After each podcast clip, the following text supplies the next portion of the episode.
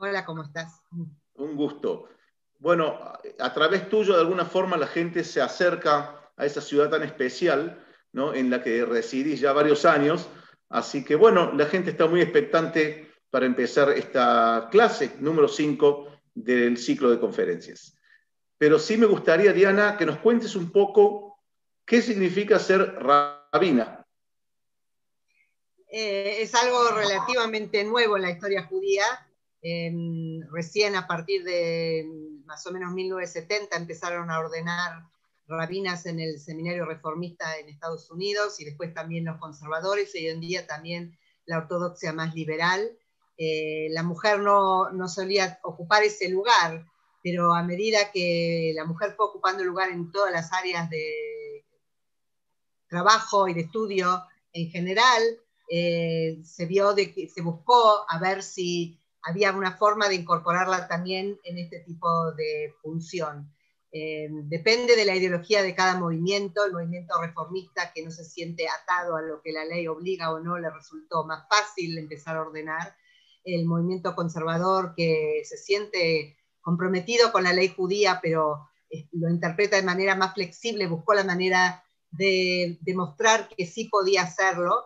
Y hoy en día ya está dentro de la ortodoxia más liberal, hasta hay mujeres eh, ortodoxas que son rabinos, simplemente que en general un poco más limitada la función que cumplen. Ok, Diana. Eh, bueno, te agradezco mucho esta, esta breve introducción sobre justamente lo que es ser rabina y en un ciclo de conferencias que habla justamente de liderazgo femenino. Así que bueno, estamos entonces eh, aguardando el inicio de esta conferencia sobre la jueza y profetisa Débora. Bueno, para introducir un poco de qué estamos hablando, eh, la jueza Débora está en la época de lo que se llama los jueces, el libro de jueces en la Biblia. Es eh, una época intermedia entre Josué y la conquista de la tierra de Canaán, Israel de hoy en día, y eh, el profeta Samuel. la función de un juez en esa época es liderar tanto militarmente como espiritualmente. Y es una época que se describe en el libro de, de jueces como una época en que no había rey en Israel y cada uno hacía lo correcto en sus ojos, es decir, no necesariamente había un comportamiento moral como correspondía y el juez tenía que eh, mantener a la gente en línea y mostrarles cuál era el camino y cuáles las expectativas eh, del camino eh, que Dios les indicaba.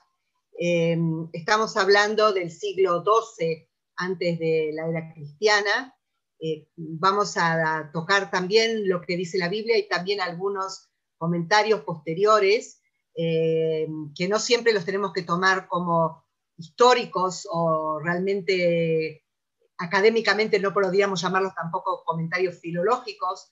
Eh, uno de los famosos comentaristas académicos decía que en realidad era una especie de historiografía creativa y filología creativa lo que hacen eh, los comentarios, pretendiendo que lo más importante sea que aprendamos algo de las historias o de eh, las interpretaciones y no necesariamente pretender que siempre sea una cuestión histórica.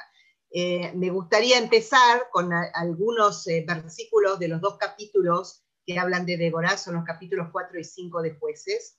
En el capítulo 4 hay eh, una introducción y una explicación de qué fue lo que ocurrió. Y en el capítulo 5 hay una especie de poema donde eh, repiten muchos de los mismos eh, puntos y aclarando otras terminologías. Entonces voy a compartir con ustedes algunas de esas fuentes. Vamos a empezar por las fuentes bíblicas y después vamos a seguir por las fuentes rabínicas.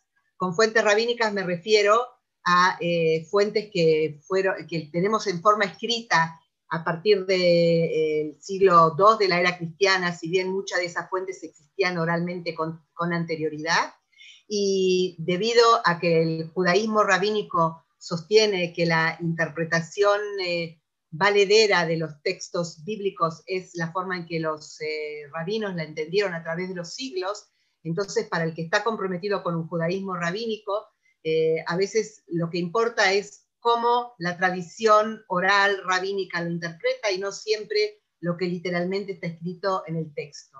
Esto es en especial cuando se trata de cuestiones legales. Cuando se trata de cuestiones narrativas, hay interpretaciones muy variadas y lo principal es cuál es la enseñanza que estas narrativas o estas interpretaciones me quieren transmitir y no tanto si históricamente puedo eh, reconocerlas como tales. Entonces vamos a compartir eh, las fuentes. Eh, del, capítulo 4 del libro de jueces. Empieza diciendo que Débora era una mujer profetisa, esposa de Lapidot. Dentro de un rato vamos a ver quién es esta esposa de Lapidot. Y ella juzgaba a Israel aquel tiempo, a eso también vamos a referir más tarde, porque vean acá que no solo que es profetisa, sino que es jueza. Eh, algunos de los comentaristas dicen que es una profetisa muy especial porque no profetiza sobre el futuro, sino sobre lo que va a pasar ahora en el presente. Eh, em, y cuentan que solía sentarse bajo, la palmera de Débora, entre Ramá y Betel, en las montañas de Efraín, y los israelitas se acercaban al juicio, es decir, ellos la aceptaban, la tomaban como jueza, y ella los recibía en un lugar abierto, no en su casa o no en algún tipo de institución. Y ella envió y convocó a Barak, hijo de Abinoam de Kedesh en y le dijo, ciertamente ha ordenado Adonai, el Dios de Israel, ve y despliégate en Hartabor y toma contigo diez mil hombres de las tribus de Naftalí y de Zebulún. Eh, ella le indica cómo se tiene que organizar desde el punto de vista militar. Eh, a, raíz de esto, Barak le responde que él solamente va a ir si ella lo acompaña que es muy interesante, que él necesita el apoyo de ella para poder seguir adelante con esta tarea militar, donde obviamente él es la autoridad militar, pero si vas conmigo voy y si no vas conmigo no voy, dice en forma muy claramente. Y, a continuación en el capítulo 4 agrega eh, Débora, levántate, pues este, este es, el día en el que Dios entregará a Israel en tus manos ciertamente Dios saldrá delante tuyo. O sea que ella lo alienta eh, para que salga adelante y, cumple, y cumpla con esa función y que Dios va a estar consigo, con, él. A continuación, en este capítulo, versículos que, eh, que, no hacen a la figura de Débora en sí, eh, relatan cómo Barak vence el ejército de, de Sisra, cómo Sisra, que era el general del rey eh, de Kenan, se escapa, llega a la, tienda de Yael, ella lo invita a que venga a descansar, le da de tomar leche, él se duerme y ella le clava una estaca en la cabeza y muere. Y después le demuestra a Barak, mira, acá estás quien estás buscando, aquí está Sisra muerto, eh, te lo entrego. O sea que había dos mujeres acá en esta historia, estaba Débora y estaba Yael. Eh, es una historia donde las mujeres son las que dirigen eh, lo, que, lo que sucede. Pero a continuación, entonces, Débora ve la necesidad de cantar a Dios, de decir una, poesía, reflejando la fe que ella tenía y, y transmitiéndole mensaje al pueblo de cómo eh, vivió esto que pasó. Y por eso dice, cantó Débora junto a Barak, hijo de Abinoma, ese día diciendo. Y eh, describe qué fue lo que había ocurrido. Y una de las cosas que ella describe, que después vamos a ver en literatura rabínica cómo eh, analizan esto, ella dice que se abandonaron las ciudades no fortificadas en Israel. Se las abandonaron hasta que surgí yo, Débora, hasta que surgí madre en Israel. Es decir, la gente se encontraba eh, en ciudades que estaban abiertas y no fortificadas, podían entrar ahí los enemigos y vencerlos con tranquilidad, no lograban eh, defenderse de toda esta situación hasta que surgió Débora, que organizó también eh, la lucha militar y también les dio la fuerza moral y espiritual para salir adelante. Ella fue como una madre para Israel y eh, dice que antes de eso, ¿qué es lo que había ocurrido? Escogían ídolos nuevos, los pueblos, el pueblo de Israel estaba en medio de pueblos idólatras. Y entonces había guerra en los pórticos de las ciudades. ¿Y cuál era la condición del pueblo? Ni escudo era visto, ni lanza, entre 40.000 en Israel. No tenían cómo defenderse. Y en esta situación se encontraron cuando eh, Débora vino a tratar de organizarlos. Y, ella eh, em, lo sigue alentando diciendo, despierta, despierta, Débora, despierta en tono una canción, levántate, Barak, toma tus cautivos, hijo de Abinoam. A la continuación de, este poema, describen otra vez toda la situación que ocurrió entre eh, el ejército de Yavin, eh, el rey de Kenan, eh, con su general Sisra, y cómo Yael lo, logró atraer a Sisra a su tienda y, a, matarlo. Y termina la, poesía diciendo, así perezcan todos tus adversarios, Dios, empero los que lo aman sean como el sol cuando sale en tu esplendor, y termina, hubo calma en la tierra por 40 años. O sea que a raíz de toda esta guerra que hubo, no solamente se, logró vencer eh, eh, al enemigo y sacarse el yugo del rey Yavin y de su general, sino que hubo una, eh, una fe de parte del pueblo, era como el sol cuando sale en su esplendor, era realmente de alguna manera Débora iluminó al pueblo y les dio otro camino más eh, correcto en su, en su visión de las cosas. Eh, y termina diciendo con esa frase que hubo calma 40 años, que ah, obviamente no es parte de la canción o de, la, o, de la, poesía esa, pero era muy raro que los jueces en esa época duraran más de dos o tres años, y acá hablamos de 40 años de paz y de tranquilidad después que pudieron salir del yugo de eh, Canaán, del rey Yavin y de su general Sisra que terminó aquí muerto. Esta es la base eh, bíblica de, la historia, son solo dos capítulos y son eh, capítulos que nos describen em, sin, sin, ninguna problemática que la líder de todo esto era una mujer, que la que logró matar al general era mujer, que el general eh, no salía a la guerra si no tenía el apoyo de esta profetisa y jueza, y no hay ninguna pregunta de que hubiera un problema que fuera una mujer la que los dirigía, ni que eh, fuera una mujer la que, la que logró eh, la victoria final. si bien no hay otras juezas en, el libro de jueces, sí hay profetisas. y las profetisas no siempre quiere decir que que son, son mujeres que profetizan que va a pasar el futuro, sino que son mujeres que van a poder eh, dar instrucción, tanto moral como espiritual, y van a ayudar al pueblo a salir adelante. Eh, y si bien estas profetizas que menciona el Talmud de Babilonia, no necesariamente las conocemos en la Biblia como profetizas a todas ellas. Habla de Sara, la primera matriarca, en el Talmud de Babilonia, Tratado de Megilá, dice, hubo siete profetizas en Israel. ¿Quiénes son? Sara, Miriam, Débora, Hannah, Abigail, Hulda y Esther. Sara es la primera matriarca. La Biblia no la tiene como profetisa. Miriam es la hermana de Moisés y Aarón. Eh, hay una mención de que era profetisa, pero realmente no sabemos en qué sentido profetizó. Débora, que hablamos de ella ahora. Hannah es la madre de eh, Samuel, que, tampoco en la Biblia aparece como profetisa. Abigail es la esposa, una de las esposas del rey David, tampoco aparece en la Biblia como profetisa.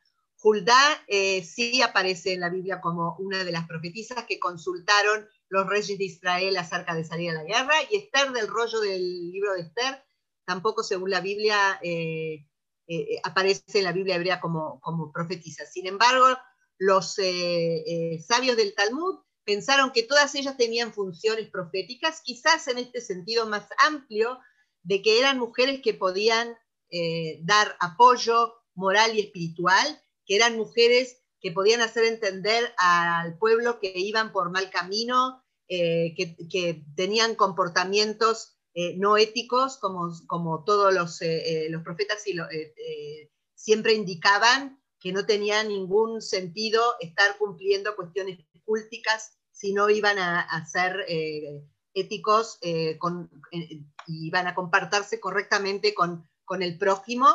Eh, y también hacerles siempre tener en mente que tienen que tener fe en Dios y que hay alguien, hay una figura o una, una, personalidad que rige realmente lo que hay en el mundo y que si tenemos fe, entonces podremos salir adelante.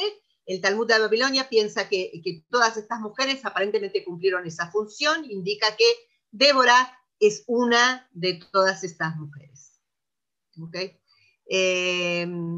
Vamos a entrar ahora a analizar algunas de las fuentes rabínicas, hay muchísimas más, eh, una selección de, fuentes rabínicas que explican eh, cómo debemos comprender el, capítulo este, qué otras enseñanzas podemos aprender. Eh, los primeros textos son de Midrash. Midrash es un tipo de texto rabínico que mira el texto como, eh, bíblico como aparece y aprende en base a ese texto otras enseñanzas. Si es un midrash que viene a enseñar la ley, entonces, eh, si bien puede haber distintas opiniones, en algún momento se define una opinión como opinión mayoritaria obligatoria y esto se va a seguir desarrollando a través de los siglos y cambiando según el tiempo y las circunstancias pero hay menos flexibilidad cuando se trata un midrash que viene a ampliar un texto eh, legal. Eh, lo que pasa es que los textos legales que aparecen en la Biblia hebrea son, eh, están escritos de una manera muy telegráfica. Entonces no sabemos exactamente cómo hay que cumplir ninguna de estas leyes, sino interpretamos y, lo que allí quiere decir. Pero nosotros vamos a traer acá textos legales, sino midrash, lo que se llama midrash agadá, de las partes narrativas de la Biblia. También utilizando toda clase de reglas, los rabinos escribieron comentarios basándose en, los textos bíblicos. Ahora, eh, estos comentarios no pretenden ser eh, realmente una realidad histórica o, como dije, un comentario eh, filológico en, el sentido estricto, sino que toman el texto y a partir de que faltan algunas cosas en el texto, como puede ser eh, saber exactamente dónde algo ocurrió, cuándo ocurrió, cómo debo interpretar una palabra determinada o qué incluye una palabra determinada. Eh, comparan distintos textos, utilizan distintas reglas y eh, cuentan una historia o hay una interpretación de, las palabras, donde lo que importa es cuál es la enseñanza que sale de todo esto y no necesariamente tomárselo como algo histórico o como algo eh, filológico. Entonces vamos a ver algunos midrashim que toman estos textos eh, bíblicos y que nos enseñan a partir de eso y las enseñanzas, eh, las conclusiones que salen de estos midrashim es lo que realmente importa y lo que enriquece mucho em, lo que aprendemos de, la Biblia hebrea. De alguna manera, eh, cualquier eh, rabino que, da algún tipo de sermón hoy en día está haciendo midrash moderno, no está haciendo el mismo midrash porque ya no hay eh, midrashim que aplican estas reglas antiguas, pero lo que está haciendo es tomando el texto y viendo qué enseñanzas me puede dar más allá del sentido literal de lo que dice en, ese versículo. Entonces, el primer midrash que les traigo viene de Eliau Rabá, capítulo 10. Y habíamos visto antes que empieza eh, la sección en el capítulo 4 diciendo, Débora una mujer profetisa, esposa de la Pitot, y ella jugaba a Israel en aquel tiempo. El Midrash eh, en el Rabá pregunta, ¿qué condiciones tenía Débora para juzgar a Israel y profetizar? Su marido era un ignorante, y ella le dijo, ve y prepara las mechas para luminarias del santuario. ¿Y quién hizo que la Pidot sea un hombre apto y se merezca el mundo por venir? Su esposa Débora. Eh, si bien hay comentaristas que dicen que la Pidot es simplemente el nombre del marido, y hay comentaristas que dicen que la Pidot era Barak, el general este que, del que hablamos al principio, porque la palabra Barak es relámpago y la Pit es una antorcha, y de alguna manera se eh, pareciera que, tienen relación las dos cuestiones. Y hay también quienes dicen que el marido se llama Lapidot porque ella era como una antorcha que llevaba adelante al pueblo y los iluminaba. Pero acá no tocan esos, esos temas, no nos hablan de quién es exactamente el marido, si era Barak o no era Barak. Lo que sí, de lo que se refiere al conocimiento de las fuentes y a transmitir la fe, etcétera, era considerado un ignorante, en hebreo un amhaaretz, uno que no conoce, no sabe. Por ahí alguien que sabía cumplir la ley, pero de una manera ciega, sin entender y sin conocer. Y ella quiso eh, influir para que el marido saliera adelante. Entonces le dijo, prepara las mechas para las luminarias del santuario. Hay otra versión que dice, ella preparó unas mechas, unas mechas muy eh, eh, gruesas que pudieran iluminar durante mucho tiempo y lo envió a él a que las trajera al santuario. Pero de todas maneras, con esto hizo que él contribuyera a que las luminarias eh, brillaran y que brillaran por mucho tiempo. Y gracias a ella es que él se hizo un hombre apto y él se merece el mundo por venir. O sea que más allá de que era una profetisa, eh, vemos en su comportamiento en la familia y en su forma personal de comportarse que le importaba de su marido, que le importaba también que él pudiera avanzar espiritualmente y esta era una condición que vieron como condición importante para que ella sea merecedora de ser profetisa. Y también como ese versículo dice, no solo profetiza, sino que pudiera ser jueza, jugar a Israel. El otro versículo que vimos antes era sobre dónde ella jugaba, que decía, solía sentarse bajo la palmera de Débora eh, y los, los israelitas se acercaban a juicio. Si lo leemos según el sentido literal del, versículo, lo único que dice es que se sentaba afuera, ¿sí? Podíamos preguntar por qué es afuera y por qué no adentro, pero no hay ninguna explicación al respecto. Solamente nos dicen que se sentaba afuera, al lado de una palmera. También hay quienes dicen que ella tenía muchos campos, era una mujer eh, eh, muy pudiente, entonces puede ser que era uno de los árboles en, en las tierras que ella tenía y los israelitas se acercaban. Pero el Midrash quiere hacer mucho más con esto que simplemente decir que se sentaba afuera, porque no aprendemos nada eh, con un valor espiritual o moral diciendo que se sentaba bajo una palmera. Entonces dicen en la continuación, en ese mismo Midrash de Eliyahu Rabá, solía sentarse bajo la palmera de Débora, dado que una mujer no debe estar sola con un hombre en la casa, Débora se iba a sentar bajo la palmera y enseñaba Torah a las multitudes. Es decir, hay, eh, una prohibición en la ley judía de estar solo con un hombre en una pieza cerrada, ¿no? Un hombre que no es el marido, porque eh, uno no quiere eh, dar pie a que ocurran toda clase de cuestiones, incluyendo por ahí llegar a intimidad que uno que no debería ser.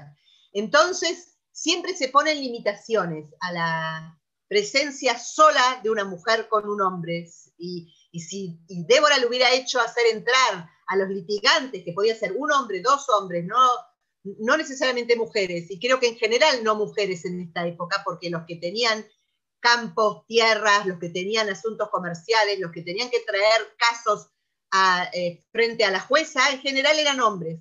Entonces ella, como era muy modesta, y no quería encontrarse en esa situación, iba y se sentaba bajo la palmera y allí enseñaba o juzgaba o hacía todas las tareas que, que, le correspondían hacer como profeta y como eh, jueza.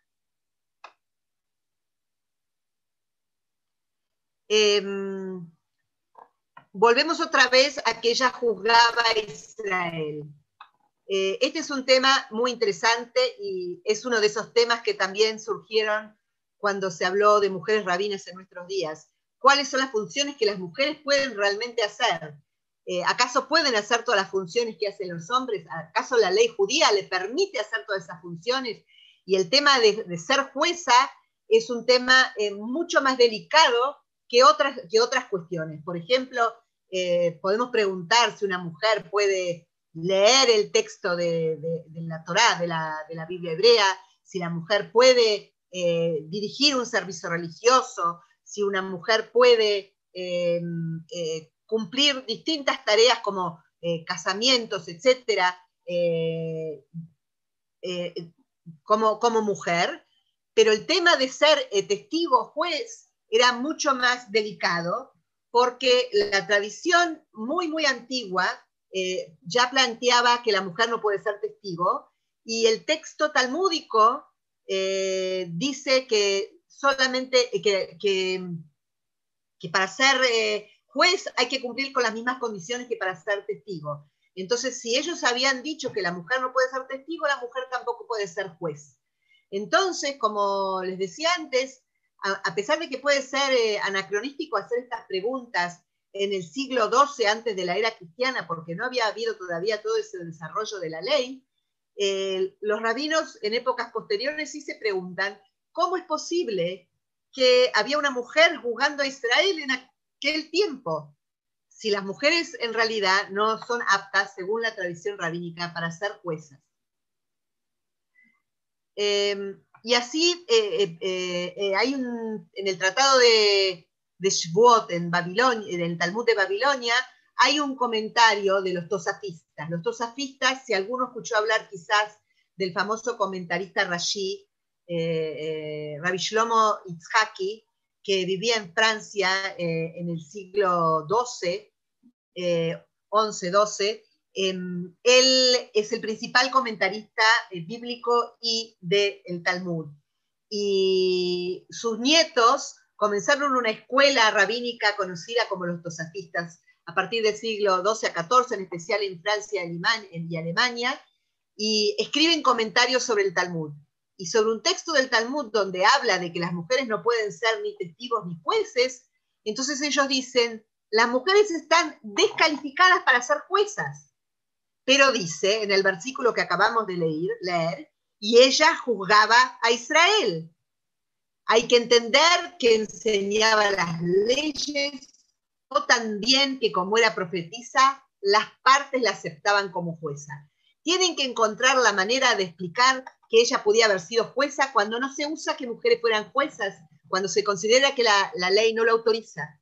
Por lo cual, eh, ellos dicen que aparentemente ella eh, se sentaba a enseñarles bajo la palmera, no necesariamente estaba jugando, y que si alguna vez eh, ejerció funciones de jueza, puede ser que se refiere a los aspectos militares o espirituales, o en todo caso a que las partes la consideren un árbitro, que fuera una especie de arbitraje, que fuera una especie de juicio donde eh, las partes eligen al juez y las partes la consideraban idónea y la eligieron de jueza y por eso ella era jueza. Y que esto no viene a justificar que una mujer pueda en, todas eh, en todos los casos ser, ser jueza. Eh, esto es lo que dicen los tosafistas.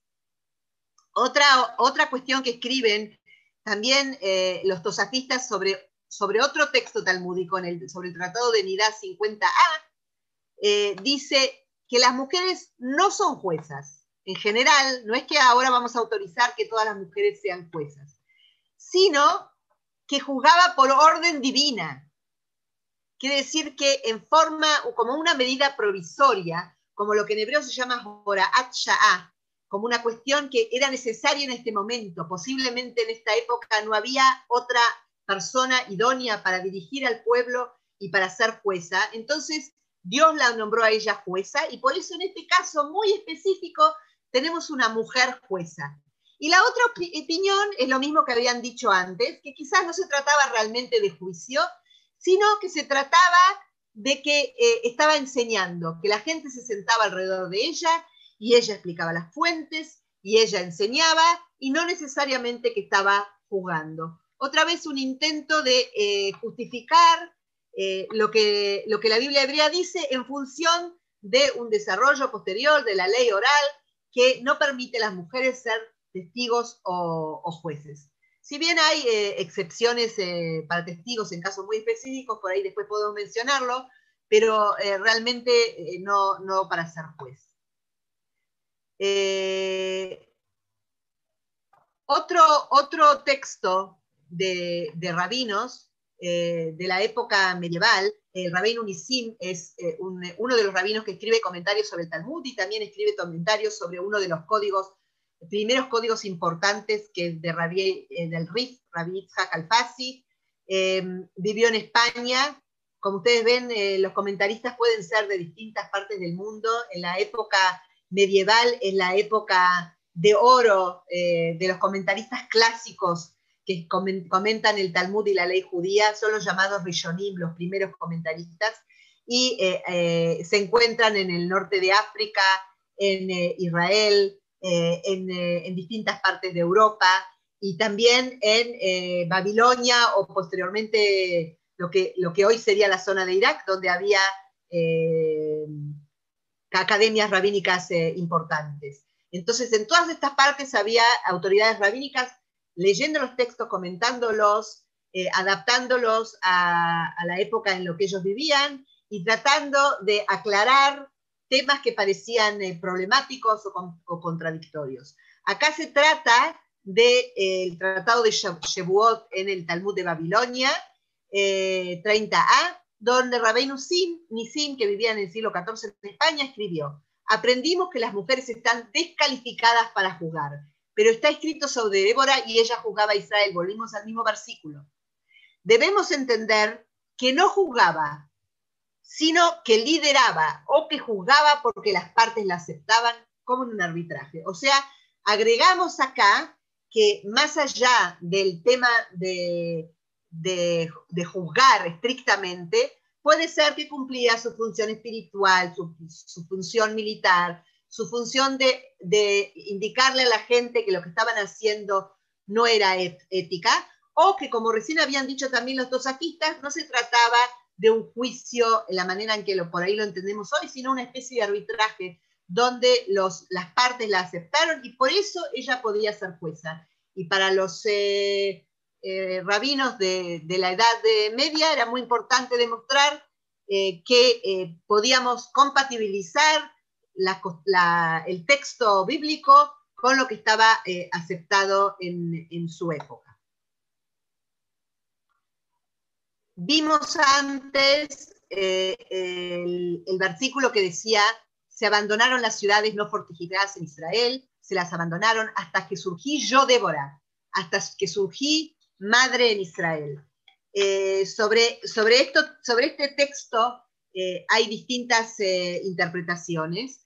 Hay interpretaciones que lo ven de una manera positiva y hay interpretaciones que lo ven de una manera más negativa. y les traje acá algunos ejemplos. Acá está el Menorat Maor, que es Rabbi Israel Anakawa de España del siglo XIV, donde él dice, toda persona orgullosa, si es sabia, pierde su sabiduría. Si es profeta, pierde el don de profecía. ¿De dónde lo sabemos? De Débora. Ya que dice, Débora era una mujer profetisa.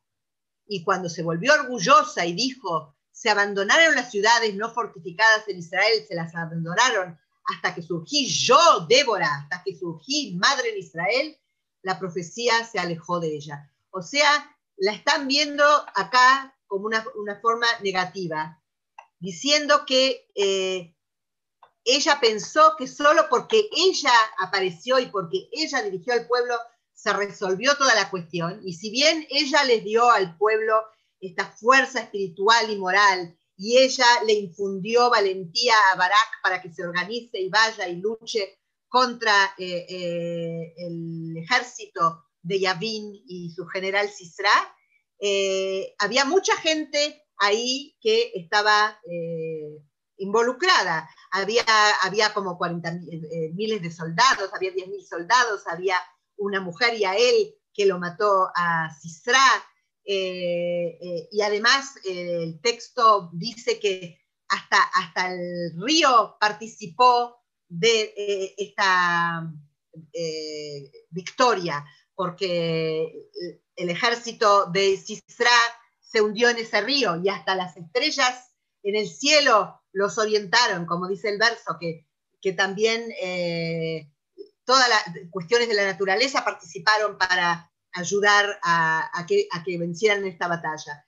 Y, esto eh, creo que no es solamente significativo para Débora, porque empiezan diciendo que también el sabio pierde su sabiduría.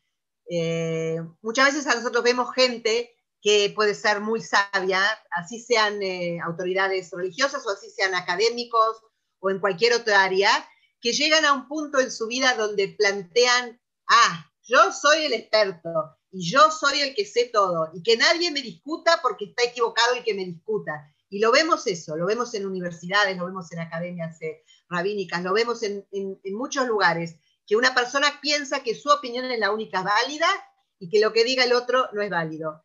Y, en realidad cualquiera que estudia eh, literatura rabínica, que tiene ese tipo de postura, eh, es muy soberbio, porque en, todas las en toda nuestra vida no podemos llegar a abarcar todo lo que se escribió en, eh, en 2000 años y más de, de textos, de literatura. Em, eh, entonces, el texto acá de Menorata Maores va, pierde su sabiduría. Es como que al final todo eso que sabe no sirve de nada si piensa que él sabe todo, porque nadie sabe todo y nadie puede cubrir todo. Y lo mismo con el tema de la profetisa. Si decimos que la profetisa tiene que eh, no necesariamente profetizar el futuro, especialmente no en el caso de Débora, porque Débora profetizó acerca de lo que va a pasar ahora, eh, si ella de repente, realmente este versículo hay que entenderlo como, ah, yo soy Débora, yo ahora surgí, yo ahora soy madre, nadie va a poder tanto como yo, y esa va a ser la postura que ella eh, va, a tener, entonces toda su profecía no, no va a valer nada. Y según lo que dice el Menorata Maor, perdió la profecía, se alejó la profecía, no dura más si bien el texto bíblico dice que tuvo 40 años, hay otros textos que dice que fue profeta, profetiza solamente 7 años. Eh, yo creo que esto es una, eh, a veces yo lo llamo la enfermedad rabínica, porque lo veo también, ¿no? Que gente que cree que, uy, yo sé tanto, y se olvida de que hay tanto más que tampoco no sabe. Y este es el tipo de enseñanza que los midrashim transmiten, que no son solamente relevantes para la época o para el texto en sí que estamos leyendo, sino que nos dan enseñanzas que son útiles para la vida, que son útiles para todos, de cualquier fe y de cualquier lugar y de cualquier tiempo. Creo que esto es absolutamente válido en todas las épocas. Ahora tenemos una interpretación distinta del Tiferet Shlomo. Este es un texto muy posterior, es un texto de un, de un eh, rabino hasídico de la corriente que empieza eh, en el siglo XVIII eh, y él estuvo en el siglo XIX en Polonia, donde mira el mismo texto que habla de Débora, que, se llama a sí misma como una madre, y eh, lo interpreta de una forma totalmente distinta. Dice que Débora surgió como, como, como una madre, alivianar las sentencias con clemencia, con misericordia, Rajamín. Eh, eh, eh, uno podría pensar que, de dónde lo sacó y por qué le surge esta interpretación. yo tenía un, abuelo rabínico que, rabino que me enseñó hace muchísimos años. La palabra está rajamim, rajamim en hebreo es misericordia. La raíz de la palabra es regem. En hebreo las palabras todas tienen raíces en general de tres letras y esas tres letras nos hacen entender qué, qué contenido le podemos dar a esta palabra. La palabra rajamín, que es misericordia, viene de regem. Regem es, eh, es la, el, vientre de la, mujer, digamos, su, eh, donde, donde tiene que dar, donde se desarrolla eh, el, feto, y ella es la única que tiene regem, es la única que tiene es la única que tiene eh, ese, ese, órgano, eh, y de ahí surge la palabra Rahamim, y, como, decía mi abuelo, no hay mayor amor, mayor misericordia que la de una madre, digamos, hay realmente eh, lo que eh, esta, sensación de, la madre de que puede dar todo por el hijo y que tiene ese nivel de amor y de rajamín es muy especial. Y de ahí derivan que Débora surgió como una madre, ella dice que es una madre, pero una madre que esto no implica solamente una relación biológica, sino que implica que ella juzga con rajamín, con misericordia, con esa cualidad especial que eh, los rabinos dicen que tienen las mujeres, que ella vino a aliviar las sentencias, a dirigirse con clemencia a la gente. Y entonces ven como el mismo versículo, por un lado, habla de Débora se volvió orgullosa y perdió la profecía, y por otro lado hablan de que Débora como una madre que tenía rajamín, misericordia, clemencia, y que sabía tomar en cuenta cuando miraba un caso delante suyo, eh, hasta dónde se podía eh, aplicar la clemencia. Eh, porque como sabemos, en cualquier sentencia uno puede ser más estricto o uno puede ser menos estricto. Y eso es lo que ella intentaba hacer, tomar en cuenta las circunstancias particulares de aquellos que se acercaban a ella para poder definir cuál iba a ser la sentencia. esto en cuanto a, a estos textos. Entonces, volviendo al texto bíblico, una vez que leímos todas estas interpretaciones rabínicas, tenemos una visión por ahí eh, más amplia eh, de, qué podemos aprender de la jueza Débora. Eh, primero que la, la, jueza Débora aparentemente fue mucho más que una profetisa en el sentido de explicar el futuro, sino que fue una líder militar y espiritual y que además intentaba dirigirlos a, toda la gente en el pueblo de Israel a un camino más moral, a no, eh, eh, quedarse en lo cultico, sino eh, alejarse de lo que habían hecho en épocas anteriores, que era acercarse a los ídolos y ir por un camino moralmente cuestionable. lo segundo era el tema de que era una mujer modesta, se sentaba bajo la palmera. ¿Por qué? Porque no quería estar sola con hombres en una pieza, no quería ni siquiera la sospecha de que hubiera hecho algo que no fuera correcto. Lo tercero, que infunde fuerza, porque le dice a Barak que vaya, que se adelanta, porque así va a poder eh, eh, cumplir con la, con la meta.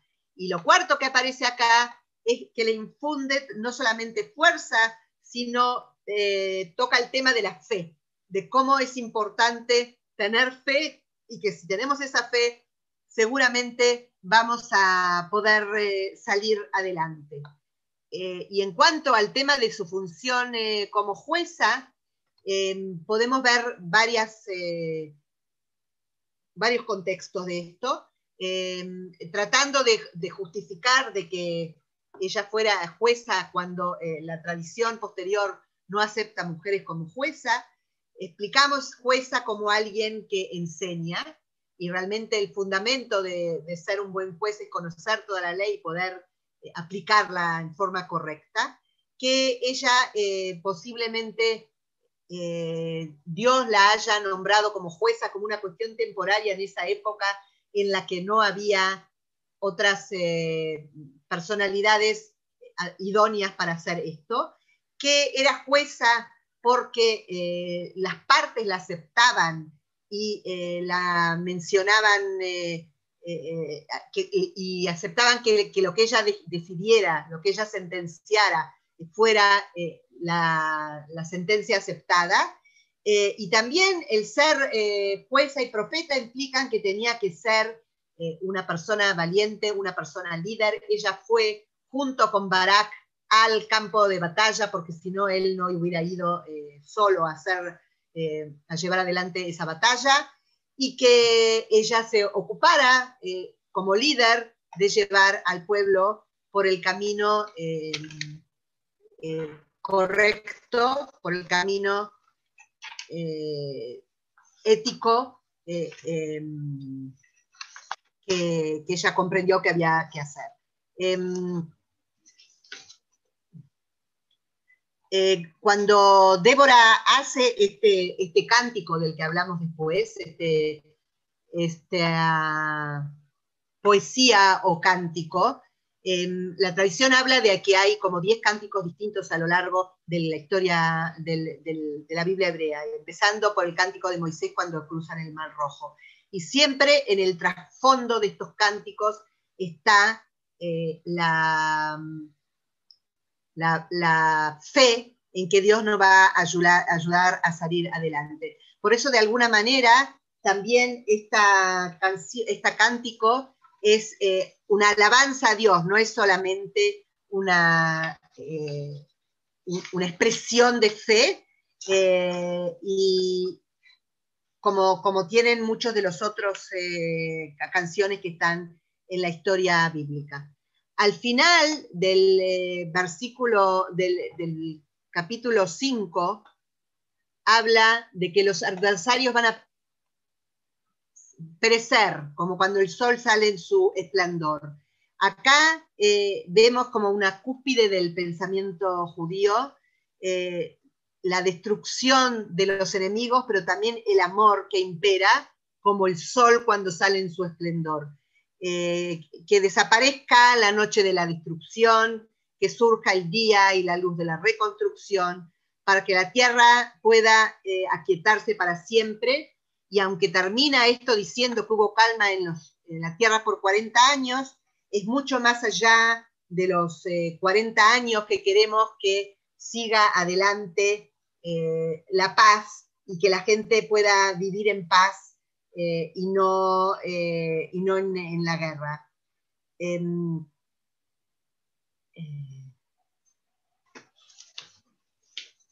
Eh, posteriormente, después de, después de Débora, vienen otros eh, jueces. En general, ninguno de ellos consigue eh, estar tantos años como los que ella consiguió estar. uno de los otros temas que habla uno de los Midrashim es que em, en, los versículos de los que habla Débora y dice al final acá que los que lo aman serán como el sol cuando sale en su resplandor. Eh, dicen que esta frase específicamente se trata de la gente justa. ¿Y quién es la gente justa? No es solamente aquella gente que eh, se comporta en su vida personal en forma correcta, sino el Midrash dice que es aquel que hace que los demás amen la forma de comportamiento correcto y la justicia. Eh, si tomamos en cuenta este nuevo Midrash, vemos que la función de la profetisa va mucho más allá de eh, el apoyo eh, militar y espiritual o incluso de eh, explicarle a la gente cómo deben comportarse. Débora tiene que ser, como todos los otros profetas, alguien que le enseñe a la gente cómo debe transmitir la enseñanza a los demás. Así como ella le transmitió a su marido y así como ella le transmitió al pueblo, para que estos transmitan en adelante, eh, entonces eh, así todo aquel que estudia las fuentes debe eh, salir adelante y debe enseñarle a los demás cuál es la forma correcta de, comportarse y de transmitir los mensajes de la Biblia. Em, en cuanto a la cuestión de, los jueces que habíamos visto, eh, la problemática de las mujeres eh, juezas. Más allá de eh, los intentos de justificar la función de jueza en Israel, de acá, esta es una de las bases para todo el desarrollo posterior en, la tradición, en la tradición judía eh, sobre las funciones eh, de las mujeres en, eh, en las partes como líderes religiosas. cuando se empezó, de lo que habíamos hablado al principio, cuando se empezó a buscar la manera de permitir a las mujeres ser rabinas, este era uno de los temas que se estudió. ¿Cómo podemos explicar que una mujer sea testigo o que una mujer sea juece? Pues una mujer testigo es algo que las eh, fuentes muy, muy tempranas habían eh, rechazado en base a interpretaciones de los textos bíblicos. Pero ya en la época talmúdica eh, demostraron que había excepciones a la regla. y quizás es Débora una de estas que nos muestra las excepciones. Pero las excepciones no son solo para juicios, sino también para testimonios.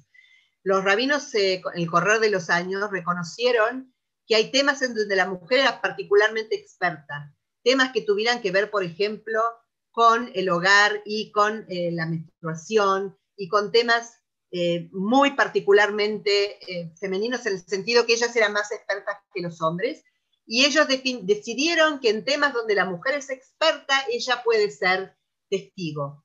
Cuando años más tarde decidieron tratar de ampliar la función de mujer como testigo, dijeron que en realidad no estaban yendo en contra de las fuentes tempranas, sino que estaban ampliando esto que se había autorizado en un principio y estaban diciendo, hoy en día las mujeres son expertas en muchos más temas, eh, entonces en todos los temas en donde son expertas pueden ser también testigas, y, testigos.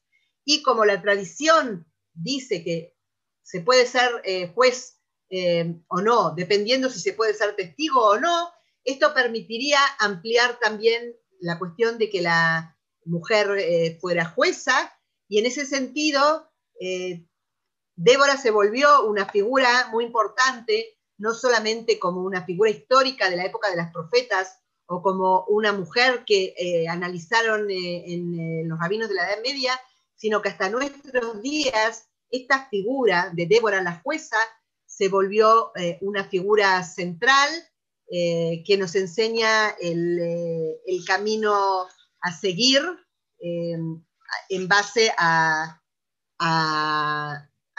comportamiento que ella tenía.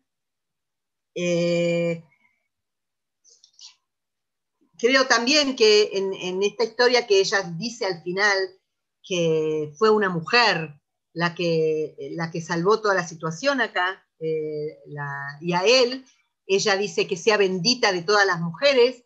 Eh, creo que podemos aprender también de la forma en que ella se refirió a él, que eh, hay que tomar a cada persona de acuerdo a lo que logra hacer, de acuerdo a, a sus aspectos fuertes de su personalidad, a los logros que pueda tener, no necesariamente logros militares, pero que no es una cuestión eh, como estábamos acostumbrados en épocas eh, antiguas, donde mujeres muchas veces no estudiaban y no trabajaban porque esa era la realidad sociológica y por ende no accedían a distintas funciones porque no tenían los elementos para poder hacerlo. Sin embargo, donde sí se destacaban, eh, se las alababa por hacerlo, creo que es, es muy fácil desarrollar esta idea que que dice acá eh, Débora, que sea bendita de todas las mujeres y a él, y aplicarla a todos los aspectos en los cuales las mujeres pueden descollar. Eh, Débora lo dice con respecto a esta función que hubo en la guerra, pero eh, como mujer nos enseña que nos refiramos a otras mujeres, pero también a los hombres, a cualquiera por sus condiciones y por sus capacidades y por, lo que, por sus logros, eh, y no, no, necesariamente, no, no, hacerlo como muchas veces uno acostumbra eh, eh, con distintos prejuicios que uno tiene con respecto a las capacidades de las distintas personas. obviamente tomando en cuenta diferencias físicas, pero en cuanto a las capacidades mentales y espirituales de cada uno, Débora nos enseña que que había que confiar en Barak, en que tuviera la fuerza para eh, salir a la guerra y para reunir a los 10.000 hombres y para llevarlos al, ejército contrario, vencer al ejército contrario. Pero había que también saber aprovechar todas otras estas personas que tenían eh, condiciones eh, para, para, llevar adelante distintos, distintas metas y eh, cada uno de acuerdo a sus condiciones aprovecharlo y, alabarlo y bendecirlo y lograr que otros aprendan, porque lo más importante es que uno le infunda valor y fuerza y eh, principios morales a los demás para que esto los transmitan eh,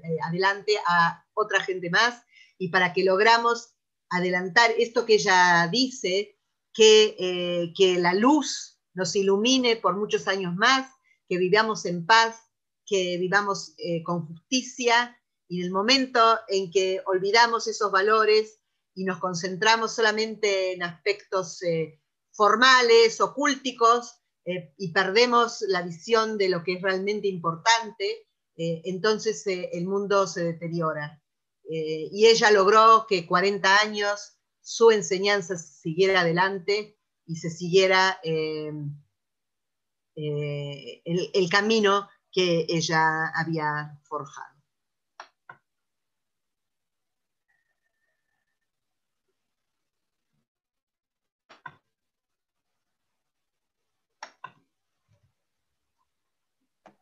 Ok, eh, Diana, ¿estamos listas para, listos para preguntas? Bueno.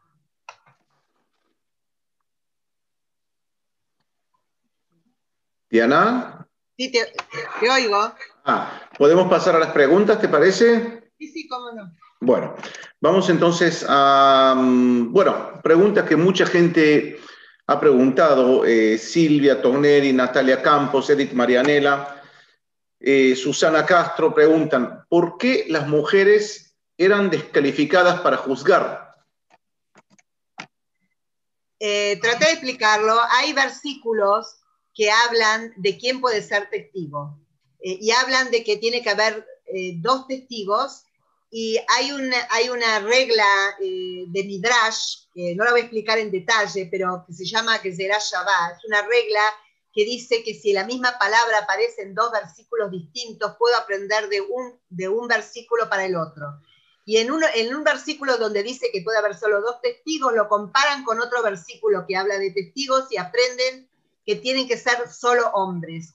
Y esa es una, eh, una regla muy, muy antigua de la época tanaítica, de la época eh, pre-Talmud, digamos, eh, y que es como que para algunos de los comentaristas tiene, tiene autoridad, como si fuera autoridad bíblica. Y una vez que definieron que solamente hombres pueden ser testigos, como el Talmud dice que solo el que puede ser testigo puede ser juez, entonces los textos clásicos eh, explican que una mujer no puede ser juez. Y solo muchos años después, cuando eh, eh, hay, textos, hay respuestas rabínicas del movimiento conservador al que yo pertenezco que demuestran que una mujer puede ser testigo. Pero eso es apoyándose que en el Talmud tiene ciertas excepciones para temas que las mujeres realmente comprenden, como hablé antes de temas de la casa o de la menstruación, etcétera, y dijeron que donde la mujer realmente comprende, entonces también puede ser testigo. Entonces, hoy en la época moderna dicen, podríamos ampliar esa excepción y decir que la mujer puede ser testigo en muchos más temas, por ende también podría llegar a ser juez en muchos más temas, pero la tradición clásica no lo permite. Bueno, justamente pregunta Betty Valles sobre, eh, perdón, eh, Selene Stanley pregunta por qué justamente el Talmud descalifica a la mujer de esa manera y cómo eso todavía está vigente en algunas corrientes del judaísmo actual. Eh, la, tradición em, antigua obviamente descalificaba a la mujer de testigo o de juez. Yo muchas veces le digo a mis alumnos que no lo tomen como algo machista. Esto lo escribieron en épocas en que la mujer no estudiaba, no trabajaba, se dedicaba exclusivamente a la, casa y a los hijos, y ese era su lugar, y ese era el lugar que posiblemente ella también aceptaba, porque esa era la realidad.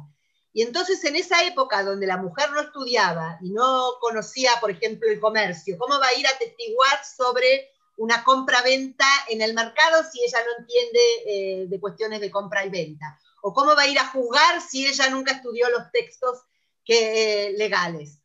No me sorprende con respecto a esa época. El problema es cuando nosotros mantenemos esas diferencias hasta el siglo XX-XXI. Pero en esa época que sea así no era para mí una descalificación, sino era más bien decir que eh, la función de la mujer era otra frente a la realidad eh, sociológica del momento. Ok, seguimos con más preguntas. Pregunta Neisser Cerveto si es posible que Débora haya surgido en un vacío de una presencia masculina. Es muy probable, porque dice ahí, los comentaristas por lo menos dicen que fue eh, una A, como una decisión del momento, una eh, eh, necesidad del momento que Dios la tuvo que nombrar porque, no, porque ella era la figura adecuada. Eh, no sabemos porque no conocemos, conocemos solo lo que la Biblia nos cuenta y, no tenemos todo el resto de la historia de lo que ocurrió en esa época, estamos hablando siglo XII antes de la era cristiana. pero es probable que ella era una figura muy eh, llamativa y muy una persona con muchos conocimientos o con discernimiento judicial y por ello la hayan elegido. Ok, en ese contexto pregunta Ieda Santos si el libro de jueces es un libro mítico o si hay historicidad en la existencia de los jueces apuntados en la Biblia hebrea. Eso podemos preguntar sobre cualquier historia bíblica, no tenemos forma de comprobarlo después de tantos años. Eh, la tradición lo, toma como algo que realmente ocurrió, como que estas figuras existieran. Eh, hoy en día sabemos que hay arqueólogos, historiadores, etcétera, que cuestionan casi todo lo que hay en la Biblia. En general, yo creo que al final es una. Eh, más, en épocas posteriores tenemos pruebas arqueológicas, pero en épocas tan, tan antiguas no tenemos pruebas. Es más una cuestión de fe si lo, aceptamos como algo que ocurrió o lo aceptamos como historias que se volvieron eh, fundamento de la tradición eh, pero que no necesariamente fueron históricas. No lo puedo comprobar. Ok, pregunta Aurora Inés López. Conforme a lo que dice la Torah sobre el asesinato, en el caso de Yael, ¿cómo explicar o defender lo que hizo ella? Es decir, está escrito no matarás. Sí, pero queda muy claro que uno, eh, hay un dicho en el Talmud, Habales Orgeja le Orgol, que viene a matarte, levántate primero y mátalo a él hay una cuestión de defensa propia. Defensa propia no es asesinato. este hombre eh, venía de querer destruir a todo el pueblo. Eh, de todas maneras, y a él, Hebra Keini tampoco era de los israelitas, era de los aliados del pueblo de Israel, pero entendió que este hombre era muy, muy peligroso y, decidió eh, matarlo. Creo que hay una gran diferencia entre asesinato y matar.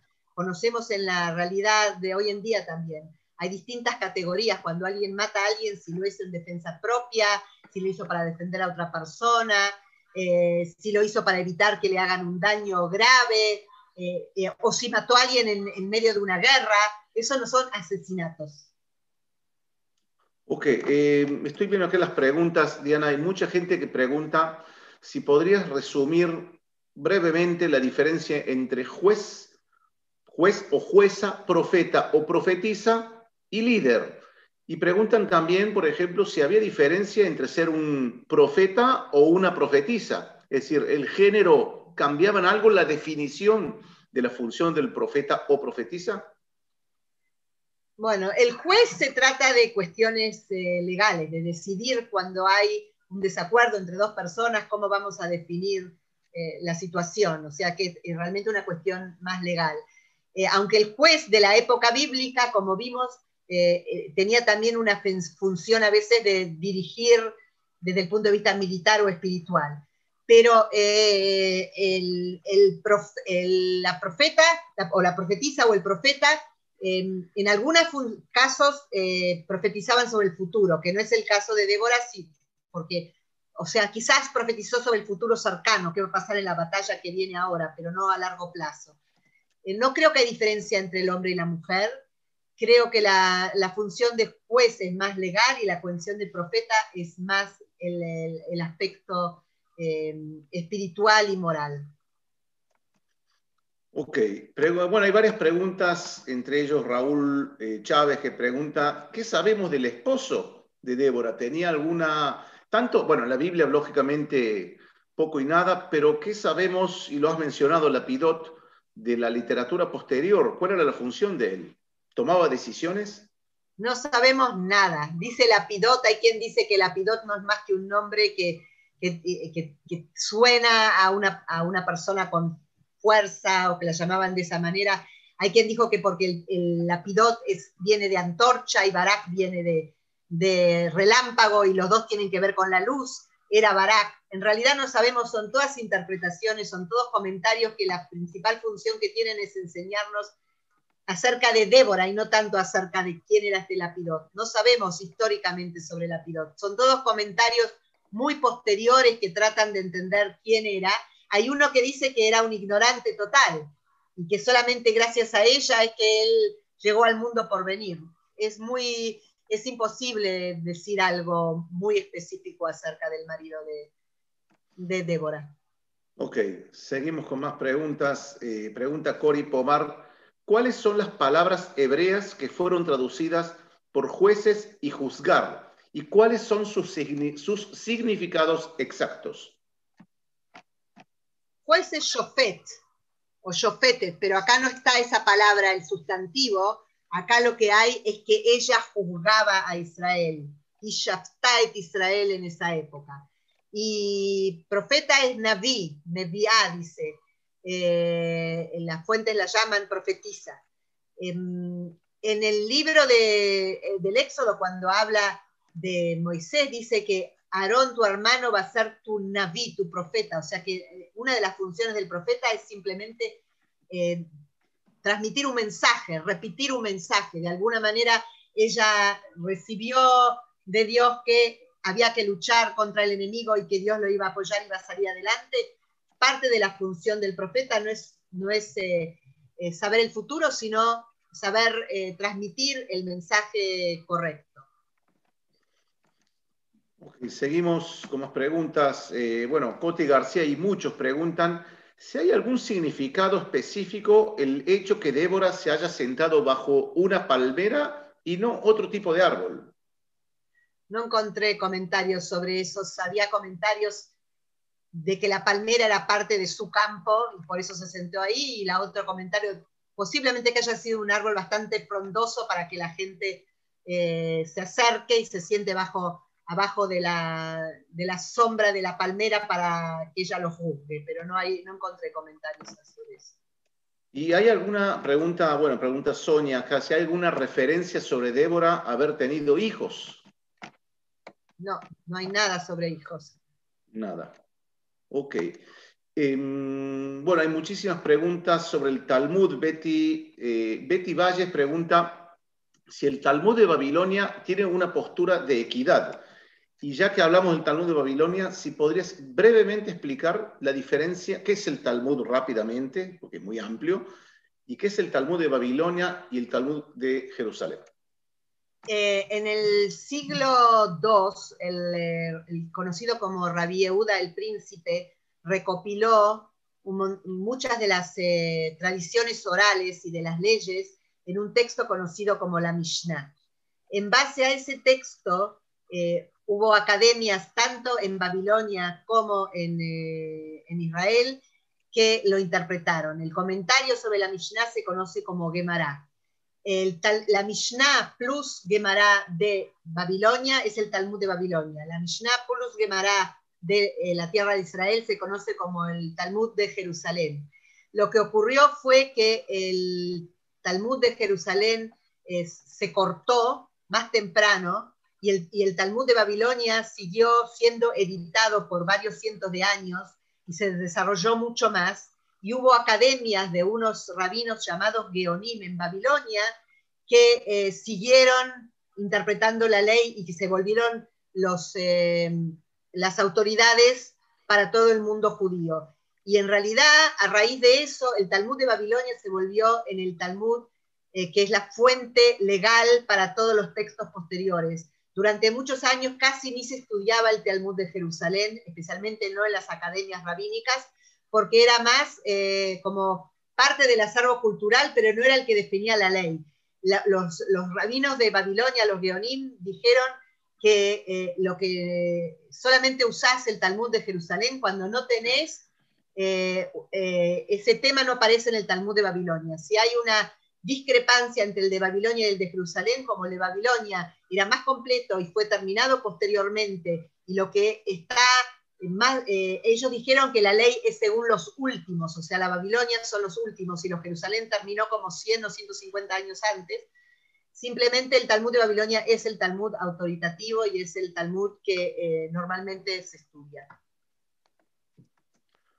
Ok, continuamos eh, ya con las últimas preguntas. Pregunta Natalia Campos, una pregunta de actualidad.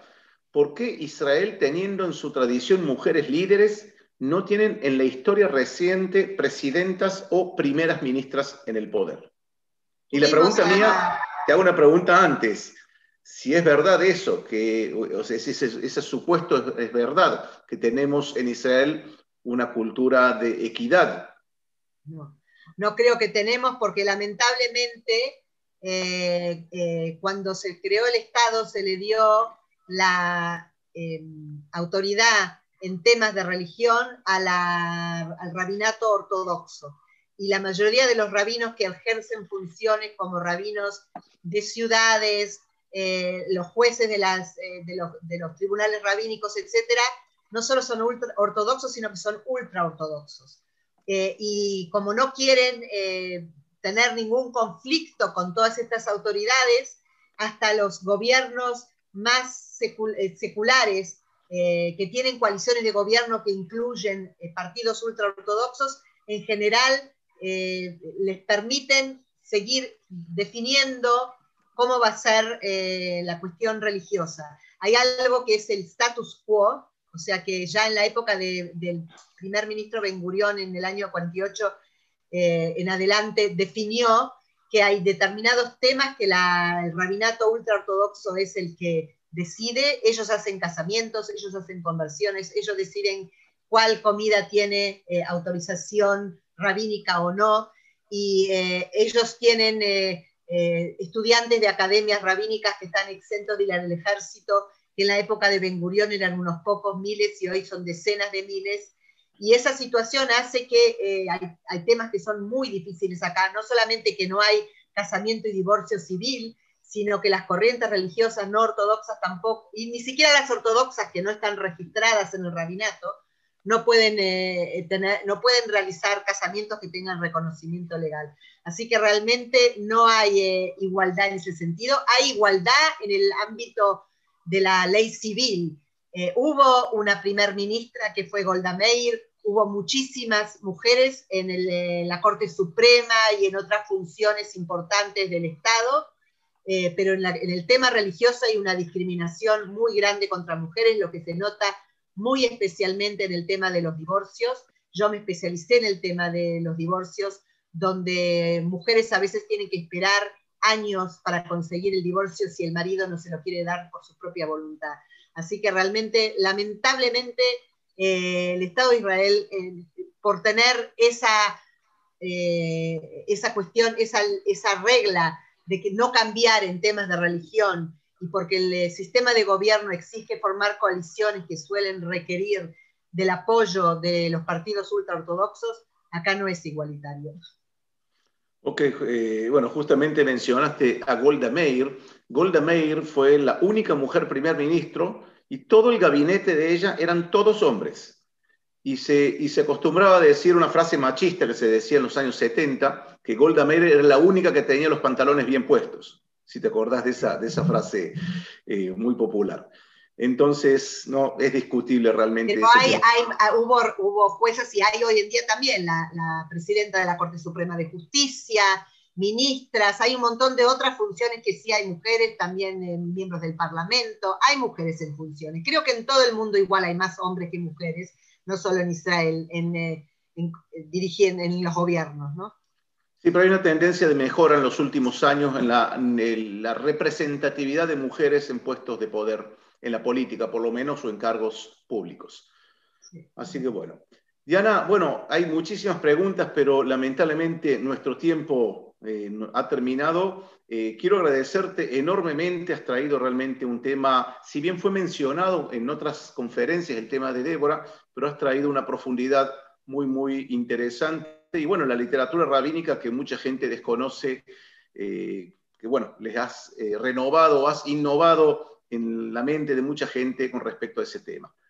Quiero, quiero a propósito, ya que estamos acá juntos, eh, recordarte y anunciarle a todos que en breve estaremos anunciando un curso juntamente contigo, Diana, sobre literatura rabínica, introducción a la literatura rabínica, que es el Talmud, que es el Midrash.